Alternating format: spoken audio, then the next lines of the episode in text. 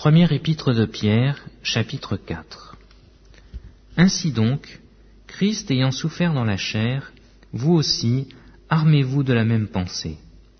Car celui qui a souffert dans la chair en a fini avec le péché, afin de vivre non plus selon les convoitises des hommes, mais selon la volonté de Dieu, pendant le temps qui lui est resté à vivre dans la chair. C'est assez en effet d'avoir dans les temps passés accompli la volonté des païens en marchant dans la dissolution, les convoitrises, les ivrogneries, les excès du manger et du boire, et les idolâtries criminelles. Aussi trouve-t-il étrange que vous ne vous précipitiez pas avec eux dans le même débordement de débauche, et ils vous calomnient. Ils rendront compte à celui qui est prêt à juger les vivants et les morts. Car l'Évangile a été aussi annoncé aux morts, afin que, après avoir été jugés comme les hommes quant à la chair, ils vivent selon Dieu quant à l'esprit. La fin de toute chose est proche. Soyez donc sages et sobres pour vaquer à la prière. Avant tout, ayez les uns pour les autres une ardente charité, car la charité couvre une multitude de péchés. Exercez l'hospitalité les uns envers les autres, sans murmure, comme de bons dispensateurs des diverses grâces de Dieu. Que chacun de vous mette au service des autres le don qu'il a reçu. Si quelqu'un parle, que ce soit comme annonçant les oracles de Dieu.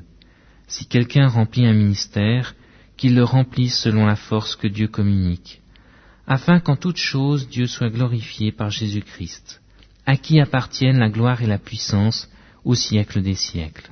Amen. Bien-aimés, ne soyez pas surpris, comme d'une chose étrange qui vous arrive, de la fournaise qui est au milieu de vous pour vous éprouver. Réjouissez-vous au contraire de la part que vous avez aux souffrances de Christ, afin que vous soyez aussi dans la joie et dans l'allégresse lorsque sa gloire apparaîtra. Si vous êtes outragés pour le nom de Christ, vous êtes heureux, parce que l'Esprit de gloire, l'Esprit de Dieu repose sur vous. Il est blasphémé par eux, mais il est glorifié par vous. Que nul de vous, en effet, ne souffre comme meurtrier ou voleur ou malfaiteur, ou comme s'ingérant dans les affaires d'autrui.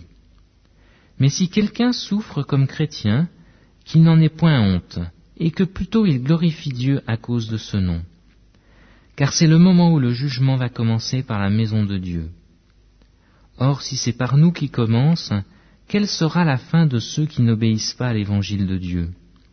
Et si le juste se sauve avec peine, que deviendront l'impie et le pécheur? Ainsi que ceux qui souffrent selon la volonté de Dieu remettent leurs âmes au fidèle Créateur en faisant ce qui est bien.